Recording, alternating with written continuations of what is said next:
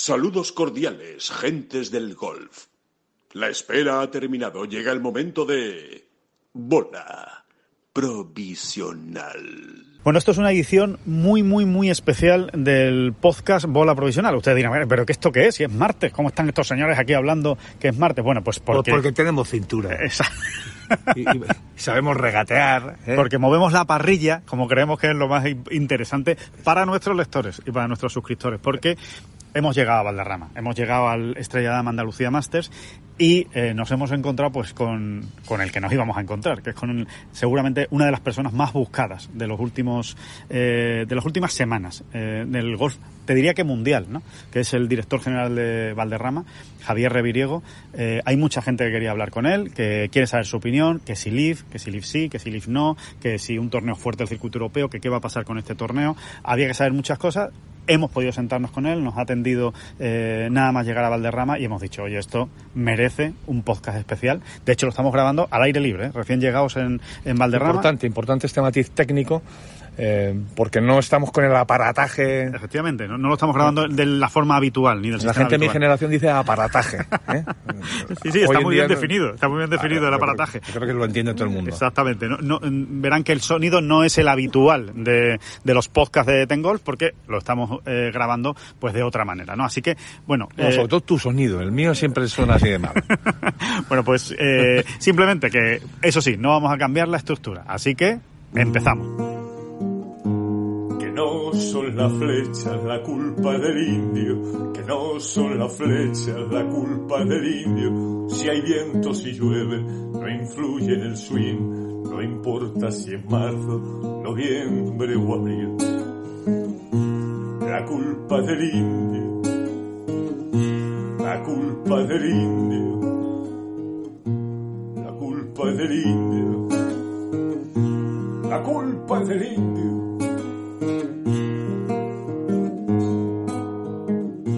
Hola, ¿qué tal? Muy buenas, saludos a todos y bienvenidos a esta bola profesional va, muy especial. Hoy esto va sin, sin, sin, sin, sin la sintonía. Sí, sí, claro, la sintonía, claro que va, la sintonía se acaba de escuchar. Ah, vale. La sintonía se acaba de escuchar. Sí, es que, a ver, para que ustedes lo sepan, la sintonía se monta luego, entonces claro. Eh, No, eh, si no, es que no, si no lo hacía en directo. Ah, es verdad. Bueno, pues nada. No, no, ¿Qué, no, qué oportunidad acabamos de perder de escuchar la sintonía en directo. Nada, nada, no, mejor porque no me acuerdo muy bien de la letra. bueno, pues como, ellos- como ya han escuchado nuestros oyentes, la... No eh, son las flechas la culpa del indio, que no son las flechas la culpa del indio. Suena como una milonga. Sí, eh, bueno, de hecho la compuse así, como pa- pa- para, que sonase una... un bolero, ¿no? Parece un bolero. Bole- un- bolero milonga, bolero milonga. Sí, sí, sí, sí. Que, mm, bueno, vamos a la leña A marismeña. vamos, sí. a la leña marismeña, eh, a lo que hemos venido, a lo que no hemos encontrado. Entrevista con Javier Reviriego. Sí, yo creo que mejor, Alejandro, lo mejor es que Sin más demos preámbulos. paso a la entrevista, ¿no? Y luego, ¿eh? una vez que ya, cuando esto esté montado, todos ustedes la habrán escuchado y seguimos comentando, ¿no? Bueno, pues aquí estamos con Javier Reviriego, con el director general del Real Club eh, Valderrama. La semana de Valderrama, la semana del circuito europeo aquí, la semana también de más trabajo, o una de las de más trabajo de Javier Reviriego. Muy buenas, muchas gracias por estar en el podcast de Bola Provisional. Gracias a vosotros, encantado. Bueno, Javier, cuéntanos, ¿cómo, cómo, cómo ves esta semana? ¿Cómo, cómo está todo? ¿Cómo, cómo- no sé, eh, sé que conociéndoos os gustaría haber tenido un feel un poquito mejor, pero oye, Bueno, sí, es verdad, nuestro nivel de exigencia es alto, eh, estamos muy contentos con la preparación del campo, estamos muy contentos con la parte de staging, de logística que ha hecho el European Tour, con la imagen que vamos a dar, estamos encantados, esa es la realidad. Eh, pero como, como bien dices, es cierto pues que nos gustaría tener mejor feel. ¿eh? El- la situación del European Tour es la que es, eh, si miras el resto de torneos y los puntos de ranking mundial que reparten, pues hombre, el nuestro no, es, no está, está entre los de arriba, pero la realidad es que, bueno, nosotros siempre, cuando empezamos con este torneo, siempre hemos aspirado a más, siempre hemos aspirado a ser referencia en el Tour. Y bueno, pues, eh, pues esa es la realidad. Eh, creo que la- el, el que no haya venido John, pues hombre, nos ha hecho daño. ¿Para qué vamos a, a decir lo contrario? Sí. Aún así, lo decías tú, ¿no? Eh, miras el ranking mundial, da una buena cantidad de puntos, va a estar Sí, por sí. encima de 20 puntos eh, Valderrama, que para lo que hay ahora mismo con el nuevo sistema del ranking, Eh, va a estar en 24 si no, si no he mirado mal. O 24, o sea que- que- 118 en total. De... lo que significa que es verdad que quitando a Fitzpatrick, que es una superestrella del golf mundial Sí, a día sí. de hoy, evidentemente, Sin duda. eh, es verdad que a lo mejor faltan nombres, pero que está todo el grueso del circuito europeo. Los jugadores más importantes del circuito europeo están aquí. Sí, no, no, sí, eso está clarísimo. Es decir, eh, eh, los fields del Tour Europeo los últimos dos años sa- sabemos el nivel que tienen porque lo llevamos, lo tenemos muy estudiado y hacemos un seguimiento prácticamente semanal a cómo a la progresión que tienen, ¿no? Entonces nos comparamos en términos de field con el resto de torneos, pues porque queremos ser referencia, igual que lo somos en mantenimiento, queremos serlo también en nivel de jugadores, ¿no? Es lo normal. Eh, pero bueno, hay mucho debate sobre esto. Lógicamente, la situación con Liv no ayuda porque se han llevado, se han llevado unos jugadores europeos y bueno, pues es la realidad del circuito mundial. Yo creo que la realidad del circuito mundial, del golf mundial, es que cada vez va a ser más complicado tener eh, fields buenos. Pero no, no hablo solo en Europa, en cualquier sitio del mundo, porque cada vez hay más oportunidades para los buenos jugadores, cada vez hay más dinero para los buenos jugadores, con lo cual van a ser mucho más selectivos. Y yo creo que el éxito de un torneo, en Europa sobre todo, eh, va a recaer en que haya un top ten del mundo participando. ¿no? En este caso tenemos a, a Matt, que es el noveno o el décimo del mundo, pues yo creo que ya es un éxito. ¿eh? Y esto, yo creo que esto es importante ponerlo en perspectiva, porque los fields de antaño del Tour Europeo probablemente no se vuelvan a dar en mucho tiempo. Sí, a ver, con un poco de guasa te quería yo preguntar, no preguntar, sino comentar, ¿no? Está aquí Fitzpatrick, ya hemos dicho que realmente él es ahora mismo una estrella absoluta del golf mundial. Estuvo John el año pasado, que era también venía como campeón del US Open, igual que Fitzpatrick. Y Alejandro y yo siempre comentamos, a Valderrama tendría que venir siempre por obligación el campeón del US Open. Bueno, Por- ¿sabes, ¿sabes por qué te lo digo, no? Por- un campo muy parecido. Claro. Pero no solamente con John y con, eh, con Max Fitzpatrick, pasó con Justin Rose y pasó con Graham McDowell, que Es ganaron verdad. aquí y después ganaron el US Open. Sí. Eh, es curioso cómo, se, cómo el nivel de un jugador que es capaz de ganar en Valderrama, el tipo de juego que tiene, se adapta muy bien a US Open, porque es un poco el gol de antes, ¿no? Hay que ir muy recto, saber mover la bola, tener muy buena estrategia, muy buen juego corto. Y eso es lo que necesita un ganador de US Open. Pues en este caso, Valderrama, bueno, pues yo creo que cumple esos requisitos. Oye, yendo más directamente o más concretamente al campo, ¿qué, entiendo que grandes novedades no, pero ¿qué, qué nos, ¿en qué nos tenemos que fijar, Javier, esta semana sobre todo? ¿Crees tú? Bueno, nosotros cada año intentamos mejorar, esa es la realidad. Nos cuestionamos si podemos eh, dar más, ¿no? Eh, eh, los últimos años hemos hecho una gran inversión en el, campo, hemos hecho una gran inversión en el riego y lo que intentamos es, pues, cada vez ser más sofisticados en la preparación, ¿no? Pues tenemos, medimos muchísimo la humedad de los greens, la dureza, nos preocupamos eh, de que haya uniformidad en el green, exactamente igual con los bunkers, que es la parte probablemente más difícil de, de mantenimiento en un campo, que los bunkers estén uniformes, eh, intentar evitar en la de lo posible que se quede huevo frito la bola, que a veces no es fácil. Bueno, pues es, es cada año eh, intentar darle una vuelta de tuerca. Eh, lo principal y lo básico, que es la presentación de calles, tees y greens, pues yo creo que, que siempre estamos a muy buen nivel. Y lo que hacemos es continuar con, con nuestra exigencia, que es pues eh, que es- estar entre los mejores mantenimientos del mundo, nosotros. Y, y si vamos a lo concreto a, a los greens, que estas cosas nos emocionan a nosotros mucho, siempre, siempre que llamamos a Valderrama hay que hablar de los greens. ¿Qué quieres que te diga, Javier? Eh, ¿Cómo van a estar de dureza, de firmeza y de rapidez? Van a estar básicamente como, como quiera el director del circuito europeo, del torneo del circuito europeo. porque, porque nosotros, eh, cuando Por vosotros, si por vosotros fuera, si, si tú tienes un green sano, eh, poner un green rápido no es, no es complicado, no es difícil. Lo, lo complicado es que la rodada de la boda sea, sea buena. Es decir, que el green tengas la planta sana, que haya densidad.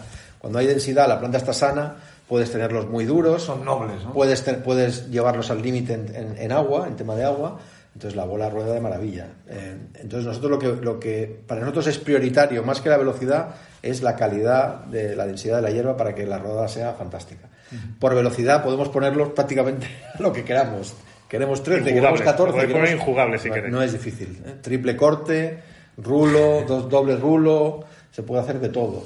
Lo que pasa es que, claro, hay, hay unas limitaciones, sobre todo en una zona como Valderrama, que suele haber viento, pues no hay que pasarse, ¿no? Si, si la media en los torneos del circuito europeo está alrededor de 11, que es lo habitual, lo, que, lo que siempre buscan, pues nosotros pues, seguramente estaremos a 12, 12 y medio.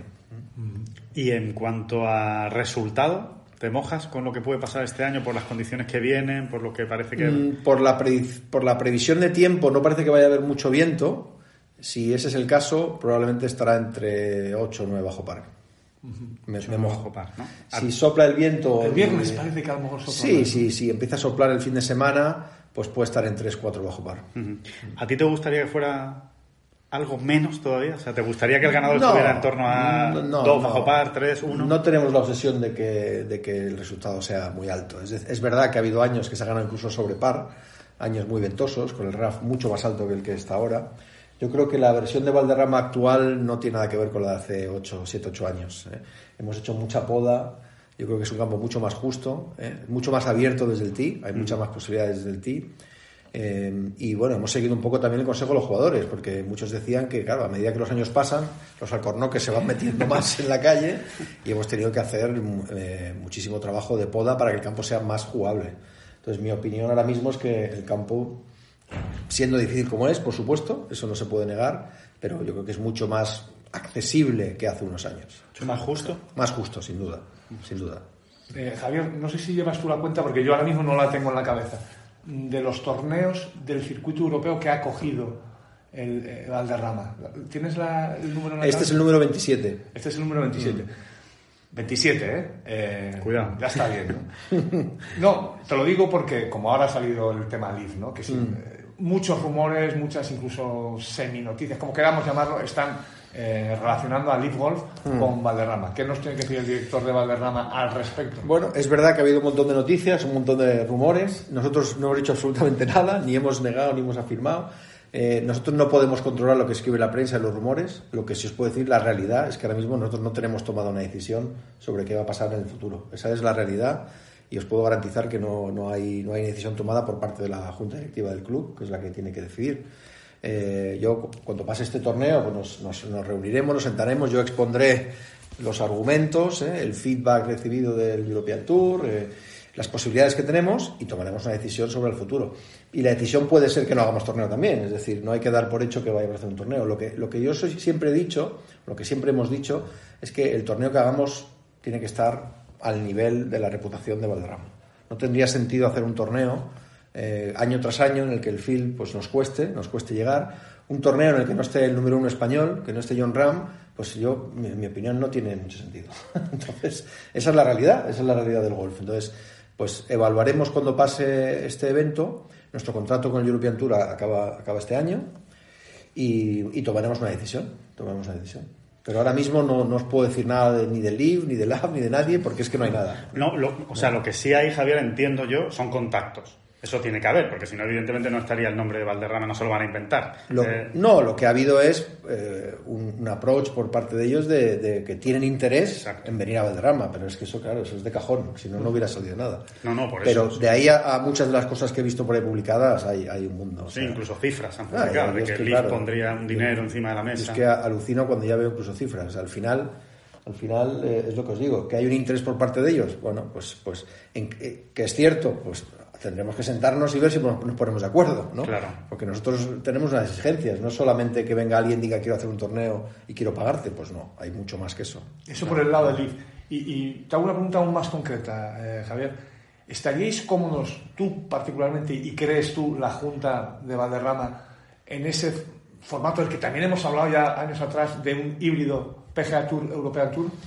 Así Bueno. a, simple vista, ¿te parece que estaríais cómodos? en- Yo creo que eso sería un evento fantástico para Valderrama, un evento que encaja muy bien con lo que es Valderrama, ¿no? Un- Una, es una marca internacional, ¿no? Una marca como Valderrama que tiene, que tiene nombre en Estados Unidos, ¿no? Que tiene, eh, que tiene posicionamiento, ¿no? Tiene visibilidad. Yo creo que sería una sede fantástica. Ya, ya lo es el Scottish Open, es un field compartido.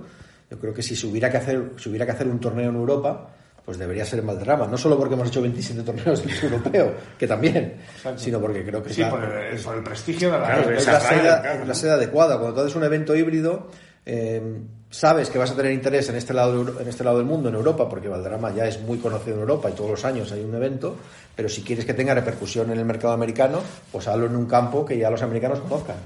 Tú vas a Estados Unidos, o, o lo, o lo sé porque muchos americanos vienen aquí a jugar, todos conocen Valderrama. Entonces, yo creo que es de cajón que si, si hay un torneo híbrido en Europa, que se juegue en Valderrama lo veo, lo veo, vamos, no tengo ninguna duda de que debería ser aquí. Pero, dicho eso, la realidad es que ahora mismo no sabemos si ese es el camino que va a seguir. Eh, es verdad que se anunció una, una alianza estratégica con el, con el PGA Tour, pero claro, hace un mes el PGA Tour anunció 20 torneos en Estados Unidos de 20 millones, ¿no? Con lo cual, pues eso yo creo que complica aún más la opción de que los jugadores vengan a Europa, porque no sé si van a tener necesidad de venir a Europa o, o a otros sitios, ¿no? Bueno, en realidad, Javier, son, eh, eh, lo, que ha- el- lo de los 20, la cifra 20, son el compromiso que han adquirido los grandes jugadores de jugar allí. Pero de esos 20 solo están, digamos, mm, con nombre y apellido 16. Los otros cuatro son una selección y ahí es donde, en esos cuatro, es donde entra la posibilidad de cuatro híbridos, ¿no? O sea, tres más Es, aparte es por lo que están, es por lo que están luchando fundamentalmente John Ram Y Rory Rory McIlroy, McIlroy, sí. jugadores que tienen las dos tarjetas, ¿no? Que, que esos cuatro les cuenten para los dos circuitos para sí. Y que sean fuera de Estados Unidos. y que sean Sí, fuera de Estados sí, Unidos. O sea, eh, John está peleando para que sea en España, lo ha dicho, estoy intentando que llegue a España ese torneo, y Rory A dice- Madrid. bueno, él, él dice España, él no, él no ha dicho, él no ha dicho dónde, ¿no? Pero él dice, él dice No sé, España. yo, yo creo, sinceramente creo que, que ahora mismo nadie sabe lo que va a pasar con eso. Porque si lo supiéramos, pues hombre, yo creo que ya hubieran comunicado y nos hubieran Claro. hecho algo. Claro. Y que ya estaríamos ahí, pues Bueno, hablando. es, es para 2024, ¿eh? También. ¿eh? Sí, Claro. Como muy pronto. como muy pronto 2024. Bueno, yo, mi opinión es que hay muchísima incertidumbre con esto, que realmente, mm, seguro en este lado de, en este lado del Atlántico nadie sabe realmente No, lo, que va a pasar. Quizá Jay Monahan sí lo sepa, lo tenga en su cabeza y quizá tenga diseñado un plan, pero mm, mi opinión, por lo que hablo, con- hablo muy a menudo con, con, con directivos del European Tour, mi opinión es que nadie sabe si eso va a ocurrir o no. Con lo cual, desde el club no podemos decir, pues, pues sí o no. ¿no? Si no, Bueno, no puedes sabemos. decir lo que acabas de decir, que, está, que, ese- que- que en ese formato, en, esa idea de torneo, os sentís muy Muy cómodos. y os cómodos, sí, sí. Un torneo con un field de que haya jugadores americanos, jugadores europeos, top, ¿no? Con un field limitado probablemente. Pues claro que sí, sería un gran modelo para nosotros. Eh, Javier, en todo este lío y hablando y volviendo a lo de los 27 torneos y tal, y, y, bueno, y la trayectoria que lleva Valderrama con el circuito europeo, ¿sentís en cierto modo, yo sé que sois siempre en todo lo- en la medida de lo posible muy políticamente correctos, pero ¿sentís que al circuito europeo como mínimo le ha faltado algo de cariño hacia Valderrama para, para apretar más y conseguir ese gran torneo que, que estáis buscando? Sí, sí. Directamente. Sí, yo creo que sí. Yo creo que por nuestra historia, por el esfuerzo que hemos hecho los últimos años, hay que pensar que este torneo nació de la nada. Este torneo nació de una reunión en esta sala en la que estamos con el, el anterior consejero de turismo, con Francisco Javier Fernández, si no recuerdo mal. Sí. eh, en el que le, bueno, le convencimos para que, para que patrocinaran un Andalucía Masters, ¿no? Después de que había habido muchos años de no celebrarse, ¿no? Hubo, en los años 2010, 2011 hubo uno, hubo un parón enorme, y en el 2016, pues, pues hablamos con él y, y empezamos este torneo de la nada. O sea, conseguimos ese patrocinio, hablamos con el Tour para que, para que nos dieran fecha, luego entró Estrella Damm, un par de años después, luego entró Santander, es decir, es un torneo que nosotros hemos actuado no solo como sede, sino que hemos actuado como promotores. O sea, A pulmón, el- como a pulmón, en la búsqueda activa de, de patrocinio. O sea, yo, yo me he recorrido todo- todos los directores de marketing del IBEX, nos los hemos tenido que, que- hemos tenido que reunirnos con ellos. Con lo cual, mm, yo creo que teniendo, teniendo una sede que es capaz de aportar patrocinios, que es capaz de dar este nivel de campo en una sede súper conocida, que es capaz de atraer mucho público en una fecha buena, pues eh, mi sensación es que con un poco más de, de- peso, un poco más de, de inversión, de ayuda, pues podíamos haber hecho el torneo crecer mucho más. Pero bueno, oye, cada, al final cada organización tiene su- sus prioridades y su política. Yo no lo puedo criticar. ¿eh? Quizá para ellos no somos tan importantes como pensamos, pero la realidad es la que es. A ver, de consuelo no te va a servir, pero la verdad es que visto desde fuera es verdaderamente causa estupor. Sí. Eh, Eh, cuanto dejar mínimo pasar- es extraño, ¿no? Sí, porque plazas como Valderrama es que se te ocurren tan poquitas en Europa, no sé. Sí, yo creo que al final los torneos. eh, es que es importante esto. ¿Qué, qué, qué define el éxito de un torneo al final? ¿no? Cuando, tú pones en, cuando tú te pones a analizar eh, un torneo de golf, que hay, much- que hay todas las semanas uno. ¿eh? Esto es otra. Esto es, claro, esto es complicado, porque estás compitiendo con un montón de eventos todas las semanas, en todo el mundo. Entonces, cuando te pones a analizar el éxito de un evento, yo creo que una de las variables importantes es, es la sede. Porque hay sedes, hay sedes que los espectadores que están en televisión, en sus casas viendo, dicen, joder, pues oye, se va a jugar esta semana en Valderrama, lo voy a ver. Independientemente de quién participe. Sí, sí. Absolutamente. Que Si se a Pebble Beach. a Exacto, Riviera, Pebble Beach es un buen ejemplo. a Todos Riviera. los años se juega el Pebble Beach Programa y todo el mundo enciende. Yo, yo veo Pebble Beach, aunque ninguno de los jugadores sea de los que nos gusta. Exacto. Eh, igual pasa con Augusta, lógicamente a otro nivel, porque es un mayor, pero eh, con TPC pasa exactamente lo mismo. Pues con Valderrama pasa eso. Y lo sabemos por los, por los ratings de televisión, por los viewing que hay todos los años en ese torneo. Si haces un ratio de eh, nivel de jugadores price fan con, con visiones de, visionados de televisión, el nuestro se dispara. Estamos siempre ahí arriba, pero es por el campo. Entonces, es evidente que una sede de- de- conocida, eh, que ya está muy en la memoria de los, de los espectadores, de los espectadores, eh, ayuda muchísimo a que el evento sea un éxito a nivel de, de televisión, que al final es lo que buscan los sponsors, ¿eh? Claro, O visibilidad. sea, visibilidad, posicionamiento eh, y apariciones mediáticas. Eso es lo que buscan los sponsors.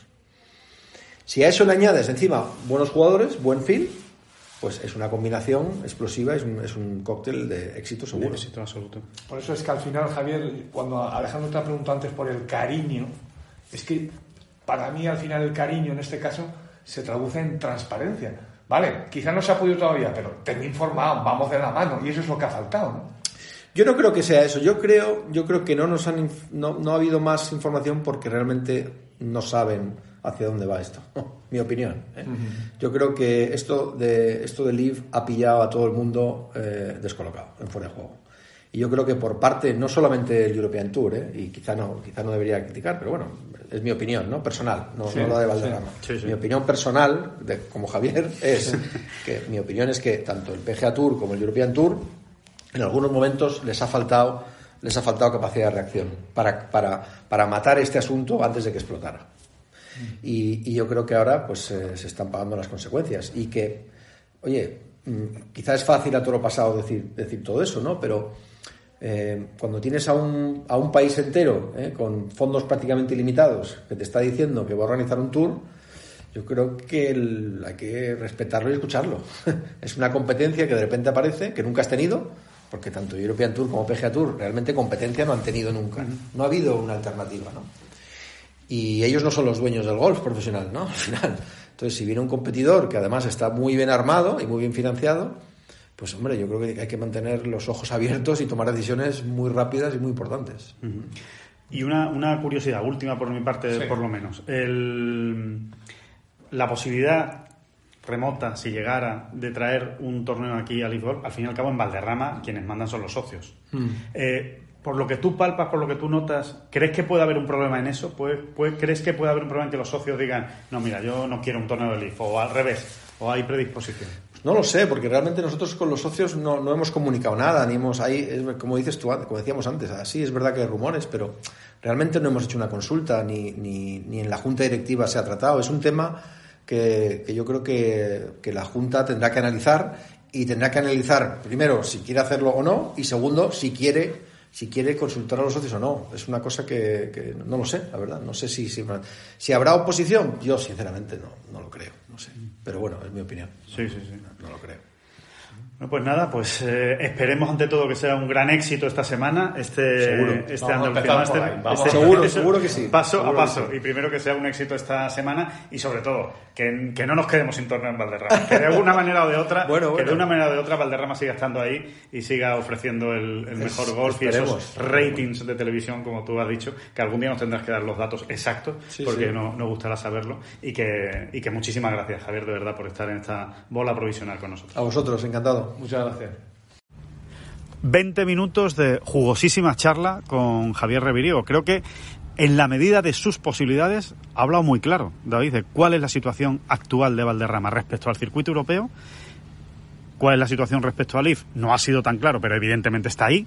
Eh, hay, hay contactos, han contactado con Valderrama, así lo reconoce. Es importante, ¿no? Reviriego. Es importante eh, remarcar el- la sucesión de los acontecimientos. Es decir, Valderrama no ha ido desesperadamente a buscar a Leaf. Es más bien lo contrario. revés, Es más bien lo contrario. Es Leaf que está buscando eh, no sé si desesperadamente o no, pero vamos, está buscando grandes escenarios y grandes sedes para su circuito, vamos. Y si encima pueden fastidiar y meterle un poquito en los costados el dedito al circuito europeo, pues mucho mejor. Y evidentemente no hay sede, eh, es una de las sedes más eh, históricas, tradicionales y con más peso en el circuito europeo, Valderrama, ¿no? Y míticas, y míticas, es que, eh, mira, viniendo en el coche desde Sevilla hacia acá, Alejandro, eh, te acordarás, ¿no? Íbamos tú y yo solos en el coche.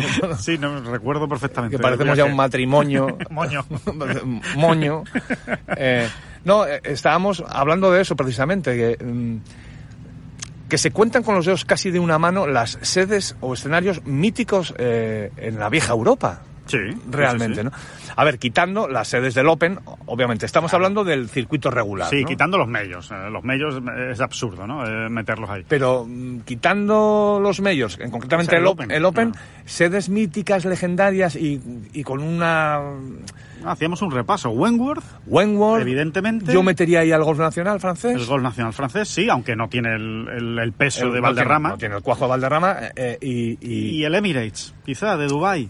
Pero no porque es- lo está ganando. pero ¿vale? no es la vieja Europa, ¿eh? No, no, Cuidado. no, no, claro, es Dubái, efectivamente. Pero es verdad, es verdad que el Emirates En, se ha, en el gan- circuito europeo. se ha ganado ya también un prestigio y, y un peso, ¿no? Y pare usted de contar, ¿eh? Pero Valderrama te diría que ahí, ahí, con Wentworth, Ahí, realmente, ahí, ¿no? ahí, ahí, sí, sí, sí, sí, en cuanto a tradición y, y, y que todos identifican Valderrama con un torneo del circuito europeo, ¿no? Es- así, bueno, ha sido la sede de la final durante muchísimos años, ¿no? Entonces, ¿qué- ¿cuál es la conclusión? ¿Cuáles la- la- la- las ideas que tú sacas a bote pronto de esta charla con, con Javier Reviriego? O sea, yo la primera que saco, a ver si tú estás de acuerdo, es que el circuito europeo me da la sensación de que está dejando escapar una gran sede. Sí, bueno, y así se lo hemos preguntado concretamente tú a Javier, ¿no? Eh, oye, eh, ¿no, ¿no notáis o, o no habéis sentido vosotros eh, como, como entidad, ¿no? como Valderrama, ¿no? Sí. Cierta falta de cariño, de... o- Nos atacan, nos atacan las bellotas de cómo tiene que ser. Qué bonito. Sí, sí. De cariño, o de tacto, ¿no? Eh, bueno, y nunca he visto a Javier así de tajante, ¿eh? Sí, porque además su respuesta ha sido sí, y luego ya entran detalles, ¿no? Eh, bueno, yo creo que eso es un cambio, ¿no? Eh, que- del que alguien debería tomar nota, ¿no? Y, y si me permites, mira, yo el resumen que hago de esta charla, esta jugosa charla, es, es muy obvio, pero que está bien, está bien poner los epígrafes, ¿no? Y es que eh, Valderrama se mueve en cuatro posibilidades muy claras. Una, circuito europeo, pero no eh, tal y como está esta semana. Es decir, no vamos a volver a ver en Valderrama un torneo como el de esta semana. No. Que se haga la idea a la gente. No, porque Valderrama no lo quiere. O sea, no quiere un torneo así. Cuando decimos así, nos referimos de este nivel, con este feel, con esta lista de jugadores. Sí, eh, eh, la única posibilidad de que lo hubiese, que claro, cambia todo, es que estuviese el, el jugador número uno español de ese momento, que ahora mismo es John Ram. Es de la única manera que podríamos ver un torneo como el de esta semana, pero con ese añadido. Con ese añadido. Es decir, como el de esta semana, no. Tendría por lo menos que tener al, al mejor español. Esa es una posibilidad. Otra posibilidad, Live. Correcto. Eh, Liv se acerca a Valderrama, eh, así lo ha reconocido Javier, Sí. ha preguntado y oye, es una posibilidad más que está encima de la mesa. Exactamente. Y Valderrama, de entrada, no cierra ni la puerta a ningún circuito. Eh, porque, porque lo va a hacer, entre otras cosas. ¿no? Correcto, sí, sí. Esa es la segunda opción. Tercera, eh, un híbrido. Un híbrido. Un híbrido. gran torneo compartido con el PGA Tour. no ha podido ser más claro tampoco Javier. Eh, se sienten muy cómodos. De hecho, yo creo que es, fíjate, Esa ya es una opinión nuestra, pero lo que hemos sacado de la charla, que es lo que realmente querrían. ¿no? sí, yo creo que es donde lo que más les gustaría firmar ahora mismo. Y hay una cuarta opción. Y es que no, hay- no haya torneo Valderrama. Fíjate, Eso, eso yo creo que es la, la ha cogido con el pie cambiado a todos nuestros oyentes, ¿no? Que, que igual nadie se lo espera y que sí, también se lo están, lo están valorando, que es una posibilidad. Y sería una pena. A ver, para nosotros es muy fácil barrer para casa en este caso. Nos encanta venir a Valderrama todos los años. De hecho, hubo ahí unos años, entre 2011, 2012 hasta 2015, 2016, que no hubo. Oye, es se echaba en falta. Se echaba en falta, ¿no? Eh, eh, eso, es muy fácil barrer para casa, ¿no? Pero yo creo que... el golf mundial no se puede permitir el lujo de perder una sede como Valderrama. Sí, es- es- al final la vida, la vida seguiría, Sí, ¿no? no va a pasar nada. Nadie se va a morir, ¿no? pero es Pero, como si te quitan a Pebble Beach un año, ¿no? Claro, O te exacto. quitan Wentworth, Wentworth, o te sí, quitan Riviera, eh, o Claro. te quitan, ¿no? No Eh, sería lo mismo, o sea, faltaría algo, faltaría... Te, te quitan el, el TPC Saurás, ¿no? Pues dices, ah, pues a los grandes aficionados nos faltaría algo, ¿no? Nos faltaría algo. Eh, yo creo que al final, David, la conclusión es, eh, señores del circuito europeo, se os está abriendo la puerta a que Valderrama se vaya, que se vaya con Leaf Golf, porque Leaf Golf quiere a Valderrama y al final es una opción que está ahí encima de la mesa, que se puede ir, pero que todavía están a tiempo de que eso no pase. Yo creo que esa es la lectura final, ¿no? Señores, está en vuestras manos el convencer a Valderrama de que, oye, vais a tener un gran torneo. Pero si además a Valderrama no hay que convencerle mucho en el y, y- lo, y lo explico esto en el sentido de que Valderrama ha hecho un gran esfuerzo en los últimos años porque este torneo se dispute. Mientras tenían la promesa, porque era así, era la promesa del circuito europeo de, de hacer, bueno, pues te acordarás, ¿no? Que hemos hablado esto atrás de, de que llegase a ser una Rolex Sí, Series. Exacto. o quizá no una Rolex Series, pero sí un torneo pues tipo, ¿qué te diría yo? El de este, el reciente, el Alfred Angel Links, ¿no? Un torneo de 5 Cinco, millones. seis millones, o el, el Open de Irlanda el año pasado, que también fue un, un torneo sin ser Rolex Series muy bueno. Y, y- Ellos siempre, la pretensión de Valderrama siempre ha sido tener un gran torneo, o sea, un torneo por encima de la media. sí, y creo que Javier también ha hablado de esto en, en la charla, ¿no? Que, que bueno, que al final los, los, los grandes sponsors de este torneo los ha conseguido el propio Valderrama, Correcto. ¿no? el European Tour no ha traído a nadie. Entonces, mm, partiendo de ahí, no creo, no creo que a Valderrama fuese muy difícil convencerle. ¿no? Ahora, hay que darle el paso, hay que echarle eh, creatividad para ver eh, dónde se pueden poner todos de acuerdo, ¿no? Y aportar información, David. Esto es información nuestra, ¿eh? de David Durán y de Alejandro Rodríguez. Eh, existe la posibilidad, se ha puesto sobre la mesa la posibilidad de que Valderrama vuelva a ser sede de la final del circuito europeo. Bueno, pues fíjate, fíjate qué salida sería esa, ¿no? Fíjate si eso a Valderrama eh, le cuadra o no le cuadra.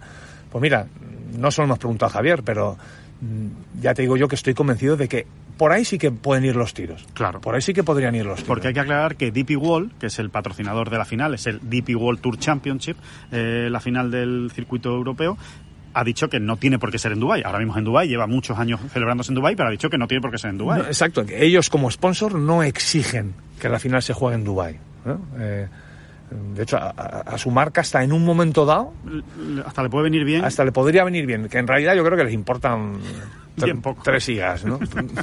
pero, pero sí, porque es una es, es tal mega multinacional que es que trasciende, ¿no? O sea, es como si le pones el torneo en la luna o algo así, ¿no? Correcto, pero sí lo que quiere que sea un gran éxito de torneo, ¿no? Y, y evidentemente no termina de cuajar en, en Dubái, ¿no? En cuanto a público, por ejemplo, ¿no? Por ejemplo, y es, es que al final es muy importante, o sea, el cuadro entero pintado al final. ¿Cómo viste aquello? Eh, claro, es que, es que, es que lo que hemos vivido hace unas horas, como quien dice en Madrid, ¿no? Claro. Es un torneo que en el calendario regular del circuito europeo, aparentemente, tú ves la bolsa de premios, ves los puntos que reparte, etcétera, ves incluso el fil, ¿no? Si, Sí. si quitamos a algunos jugadores, y dices, bueno, pues será, va a ser de los menores menores.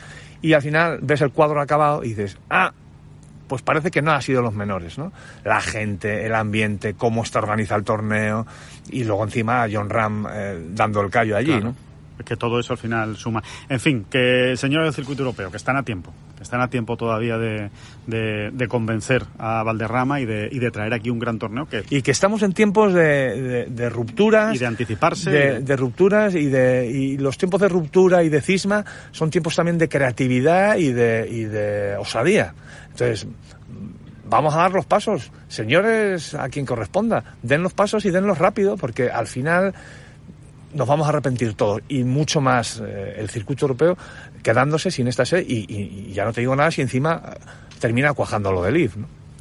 Pues nada, este es el podcast especial. Esta es la bola provisional especial que queríamos tener nada más llegar a este Estrella de Andalucía Masters. El jueves volveremos. El jueves volveremos con un podcast ya del torneo, hablando de todo. que no me, no me siento bien con este podcast de media hora No, ¿te, te ha parecido poco? ¿No Hablamos de otra cosa. ¿Qué te Sí, hablamos de que, de que estamos hablando antes de, de- hablo- estábamos hablando de algo interesante de fútbol, ¿no? Estábamos hablando de fútbol. ¿De qué estábamos hablando? Yo no, yo no me acuerdo. Estábamos hablando de un gesto muy bonito de, de tu perro Morris también. Hemos hablado de un gesto muy bonito de tu perro Sí, sí, Morris. verdad. no, no, que me, sí, sí, no, no, pero esto me da vergüenza contar. No, que, que- que me está presionando mucho porque se hace mayor, cada vez es más sabio. Todos y- queremos a Morris. Y, y cuando me voy de casa me presiona mucho para que no me vaya. Es, es tremendo. Todos queremos a Morris. Tendrá su sección Morris algún día en este, en este podcast. Así que, bueno, que nada, que muchísimas gracias a todos por estar escuchando esta entrevista con Javier Reviré o con reflexiones posteriores y que seguimos informando de todo lo que sucede esta semana. Hombre, a ver si no. que no son las flechas la culpa del indio, que no son las flechas la culpa del indio. Si hay viento, si llueve, no influye en el swing, no importa si es marzo, noviembre o abril. La culpa del indio, la culpa es del indio. La culpa es del indio. La culpa es del indio.